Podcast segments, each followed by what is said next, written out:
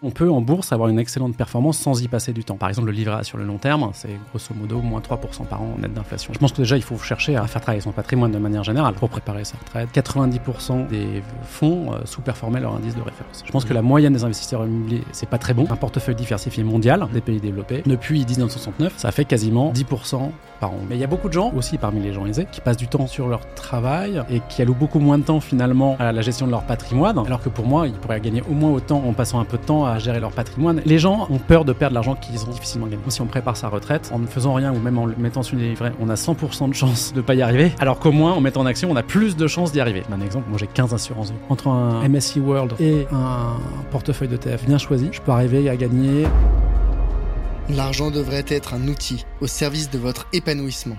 C'est un excellent esclave, mais un très mauvais maître. Je suis Charles Elias Farah, conseiller en investissement financier et fondateur du Grand Bain, le média de celles et ceux qui veulent prendre une longueur d'avance dans la gestion de leur argent et le développement de leur patrimoine. Au programme, chaque semaine, on décrypte l'univers des finances personnelles, de l'investissement et de l'entrepreneuriat aux côtés des meilleurs experts. On parle des sujets qui fâchent, sans tabou ni langue de bois, pour vous transmettre les meilleurs enseignements. Dans chaque épisode, je vous emmène avec moi découvrir les principes, méthodes et outils qui vous permettront d'atteindre la liberté financière.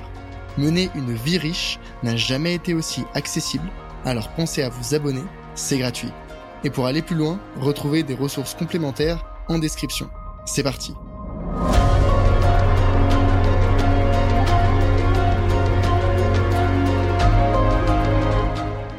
Avant de commencer la discussion, je voulais remercier le partenaire de cet épisode, Tudigo.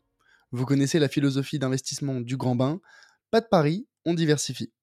C'est ici que Tudigo prend tout son sens. Tudigo, c'est la plateforme qui permet d'investir à partir de 1000 euros dans les startups à impact les plus ambitieuses de leur secteur. En quelques clics, vous avez accès à des entreprises de tout type de secteur, dans la deep tech, la medtech, la mobilité, bref, il y en a pour tous les goûts.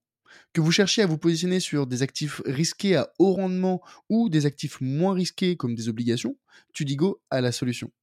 En plus, si vous voulez investir dans une entreprise mais que vous ne savez pas comment vous y prendre ou que vous avez besoin de conseils, vous pouvez échanger gratuitement avec un conseiller qui définira la stratégie d'investissement la plus adaptée à votre profil et à vos objectifs. Encore merci à eux de sponsoriser cet épisode et je vous souhaite une très bonne écoute. Quelle est la place qu'on devrait euh, donner selon toi à la bourse dans un patrimoine, on va dire, euh, classique? Alors ça, c'est une... une question qui est, euh, je pense, la plus difficile à répondre quand on fait de l'investissement et de l'investissement passif. Mhm. Je pense qu'il y a beaucoup de choses qui sont assez simples sur l'investissement passif, même si on peut optimiser. Cette question de combien est-ce qu'on met en bourse, elle n'est pas triviale, pour être tout à fait honnête. Parce qu'elle dépend de euh, sa capacité à prendre du risque. Capacité à prendre du risque, ça veut dire quoi? Ça veut dire, bah, par exemple, l'horizon de temps.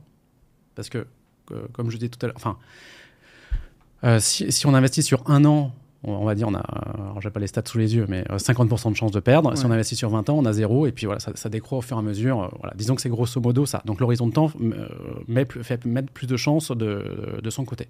Capacité à risque, de prendre du risque, ça veut dire aussi son type d'emploi. Mhm. Par exemple, si, si on est, euh, je sais pas, fonctionnaire avec une stabilité d'emploi extrêmement forte, peu de variabilité de, sa rémunération, bah, on est très stable, donc on a une capacité à prendre du risque extrêmement mmh. forte. Euh, si on est commercial et qu'on a ou entrepreneur, 40% de son salaire qui dépend de, plein de choses, mmh bah c'est pas pareil en termes de sécurité de l'emploi, de sécurité de ça. Donc c'est pas la même. Normalement, on a moins de capacité à prendre euh, mhm. du, euh, du, risque de ce point de vue-là. Un mhm. trader, euh, il, aussi, il a une variabilité qui est, qui est mhm. extrêmement forte. Donc ça, c'est la première chose à, prendre en compte. C'est la, la, capacité à prendre du risque. Du risque. La deuxième, c'est l'aversion au risque dont on parlait tout à l'heure. Est-ce qu'on est capable d'encaisser 10, 20, 30, 50%, 70% de perte de son patrimoine pendant 1, 2 ans et peut-être 10 ans même euh, mhm. C'est rare, mais ça, ça pourra, arriver. Parfois, ça s'oppose aussi. On peut avoir une groupe. Par exemple, je vous donne l'exemple on est commercial. Si on est commercial et qu'on on a, on a, une euh, grosse variabilité, c'est qu'on aime prendre des risques, on est prêt à prendre des risques. Donc, J'imagine que euh, on a une forte, euh, on a une, faible aversion au risque, mais une, faible capacité. Donc il faut s'en rendre compte. Donc il faut contrebalancer ça. Ouais. Et puis après, le, le, le, troisième point, c'est euh, le besoin de prendre du risque. Parce que, c'est ok, c'est sympa d'être le, plus riche du cimetière. Mais est-ce qu'il y a vraiment, si on n'a pas besoin de prendre du risque, autant ne pas le faire. On peut bien investir en prenant. Voilà. Et puis après, il y, a, un quatrième point qui est aussi un, un peu sioux, c'est les différentes, c'est de, de, bien comprendre les différentes formes de risque. Ok? Et ça, euh, bah, si tu veux, on pourra en parler juste après, mais. Euh, c'est bien parce que moi j'en parle souvent aussi de, il y, a risque, volatilité, il y a risque, voilà. perte de capital. Alors, il y, a ça, mais alors, je, si tu veux, on y revient juste après parce que je pense que c'est un sujet hyper important. Donc, il faut prendre ces, quatre éléments euh, en, en, en, place. En, ouais, en les, quatre éléments, on avait dit donc dit l'horizon d'investissement, la stabilité financière, donc des revenus, l'aversion euh, au risque. Ouais. Et euh, le dernier, tu avais dit? Bah, le besoin de prendre du risque. Le besoin de prendre du risque, ok. Ouais, il faut pas, il faut pas l'ignorer. Bon, en, général, euh, bon voilà, c'est parce que je cherche avec cet exhaustif. En général, on prend déjà les deux premiers. En général, on prend l'horizon de temps et, si on veut faire simple. C'est ça. Ouais, ouais, ouais. Euh, et, euh, la version au risque. Déjà, si on part sur ces deux-là, après moi j'aime bien être un peu plus exhaustif, mais si on prend ces deux-là. Mais ce qui fait que, effectivement, si on, encore une fois, si, en théorie, si on investit pour 20 ans, on pourrait mettre 100% en action. Mhm. Si on prenait juste euh, la capacité à prendre du risque. Mhm.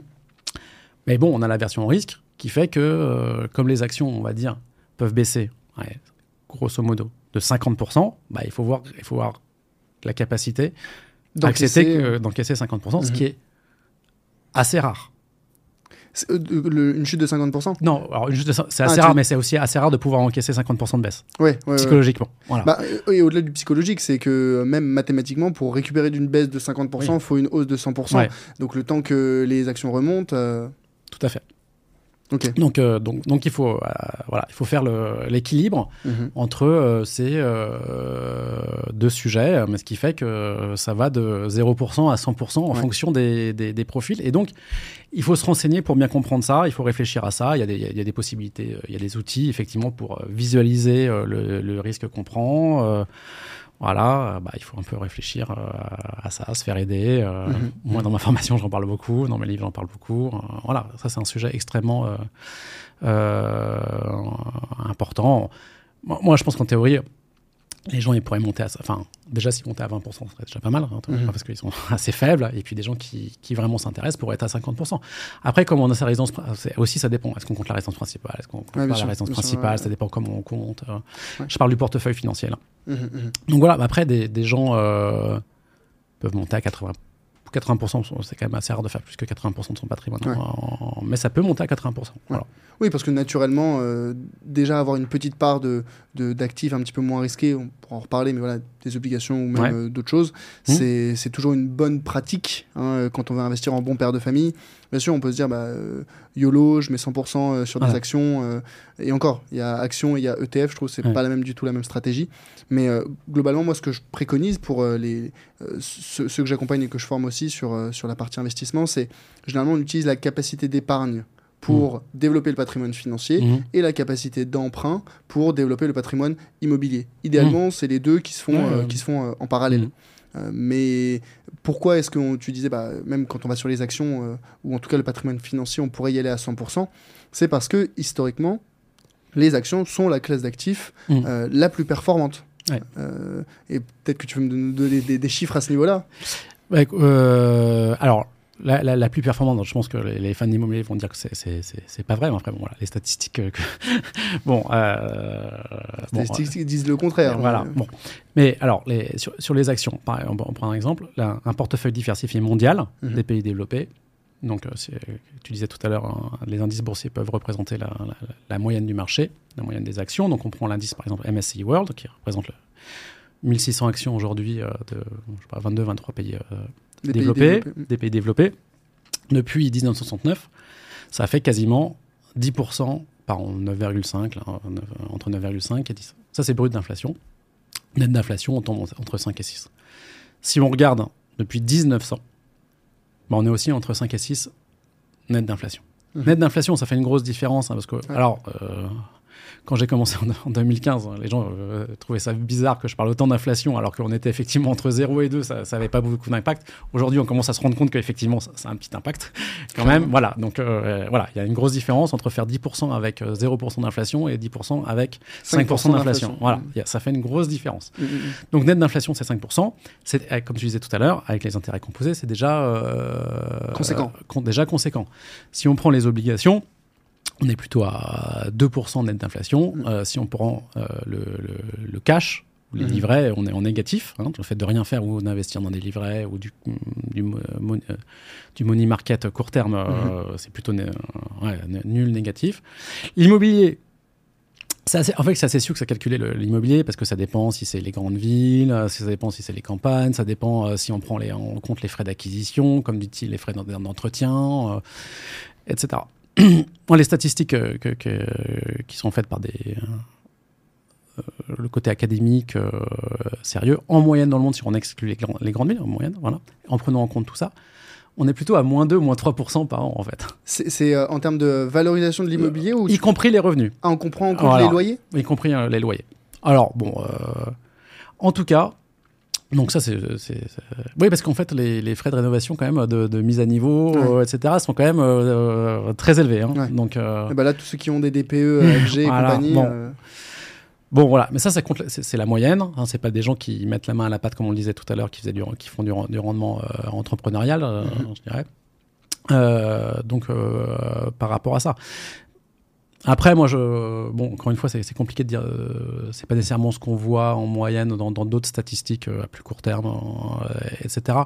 Mais instinctivement, j'aurais tendance à dire que c'est entre les obligations et les actions. Mhm. C'est entre 2 et 5 net d'inflation. Moi, je, je mettrais ça instinctivement comme ça. Mm. Si on fait pas de rendement entrepreneurial. Ouais.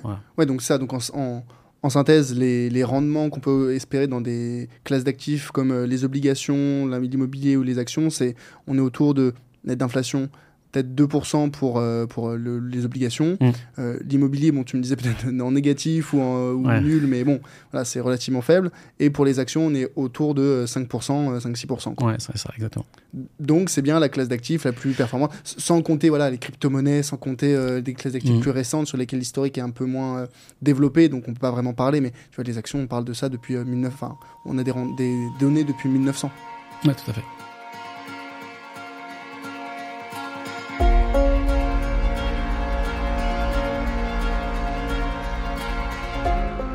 Hello, c'est Charlie. Ce que tu viens d'écouter est un extrait de l'épisode complet que j'ai enregistré avec mon invité. Donc, si tu veux écouter la totalité de l'échange, tu peux dès maintenant le retrouver sur ta plateforme d'écoute préférée. Au passage, pense à mettre 5 étoiles au podcast s'il te plaît. Ça compte énormément pour moi et ça m'aide à développer le podcast. Je te remercie d'avance et te dis à très vite pour un prochain épisode. A plus